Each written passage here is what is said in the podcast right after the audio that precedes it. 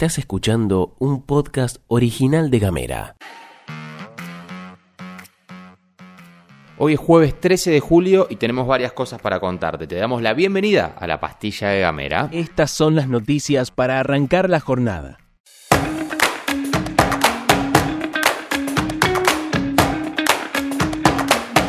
¿Qué tal? ¿Cómo te va? Buenos días. Arrancamos contándote que la legislatura llevó adelante la segunda sesión ordinaria del año y de allí surgieron varias cosas para contar. En primer lugar, que en la sesión se llevó a cabo la suspensión del cobro del impuesto inmobiliario, que está en la ley provincial 1075, hasta el último día de este año, hasta el 31 de diciembre. La suspensión, la ley de suspensión del cobro es de Victoria Woto y contaba con el acompañamiento de 11 legisladores. La decisión de la legislatura de suspender el cobro hasta fin de año fue unánime. Todos votaron a favor, incluso algunos que habían votado a favor también en su momento del traspaso del cobro del impuesto inmobiliario de las MUNIS al gobierno, porque si querés ser oficialista no te tiene por qué detener quien esté en el oficialismo. Volviendo a la legisladora Woto, ella declaró que más allá de celebrar la mesa de diálogo que se abrió entre el gobierno y las MUNIS por este tema, está convencida que el camino es la derogación de la norma.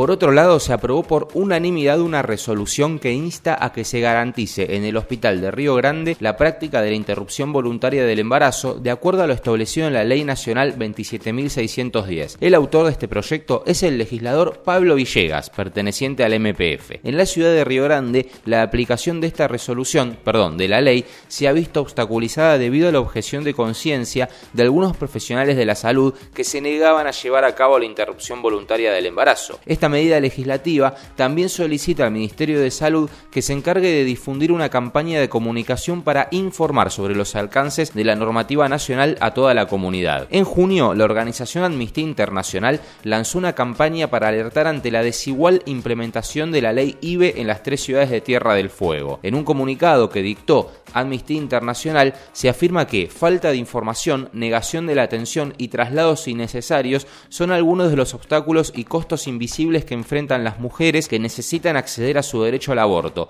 tanto en localidades grandes como en las más pequeñas del país. Volviendo a la legislatura, quien habló fue Pablo Villegas y dijo que la objeción de conciencia reconocida por la ley permite a los profesionales abstenerse de realizar un aborto por razones religiosas o personales. No obstante, dice Villegas, esto no exime al Estado de su responsabilidad de garantizar el acceso al aborto en el marco legal establecido. Después de las declaraciones que compartimos ayer del gobernador y de una intensa mesa paritaria, el Ejecutivo Provincial y los gremios finalmente llegaron a un acuerdo para un aumento salarial. Buenas noticias para algunos, pero no tanto para otros. ¿Por qué digo esto? Porque los gremios de ATE y AXA aceptaron la propuesta presentada, pero UPCN decidió rechazarla. En términos concretos, el aumento salarial consistirá en un 8,5% para el mes de julio, un 7,5% para agosto, sumando un total acumulado del 16% y la posibilidad de volver a sentarse nuevamente en el mes de agosto para discutir los siguientes meses hasta fin de año. Además, la semana que viene se va a realizar un único pago de una suma fija de 25 lucas para aquellos que ganen menos de 350 mil pesos. Y dentro del acuerdo también se fijó subir las asignaciones familiares en un 100%. Y si trabajas en la función pública en Ushuaia y ves cómo los demás van poniendo el gancho, debo decirte que el secretario general de ATE provincial compartió públicamente su reflexión. Si los otros llegaron, ¿por qué vos no estás llegando?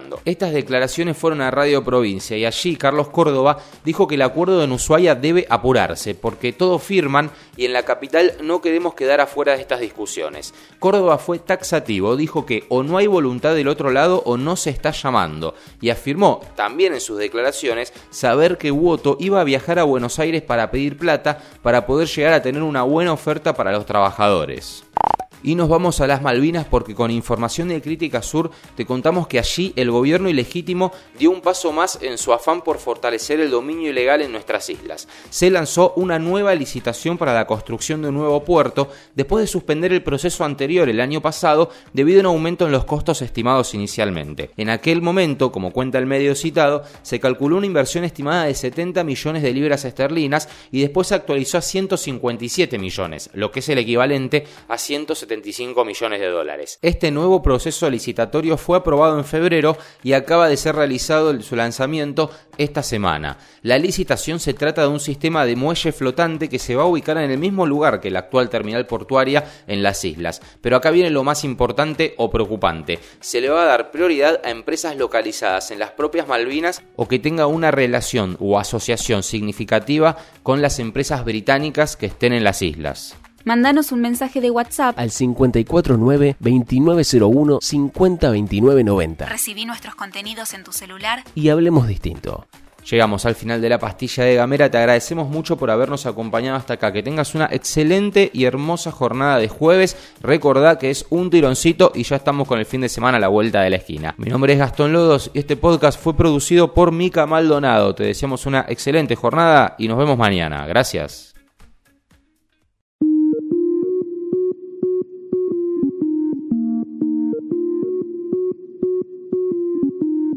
Estás escuchando un podcast original de Gamera.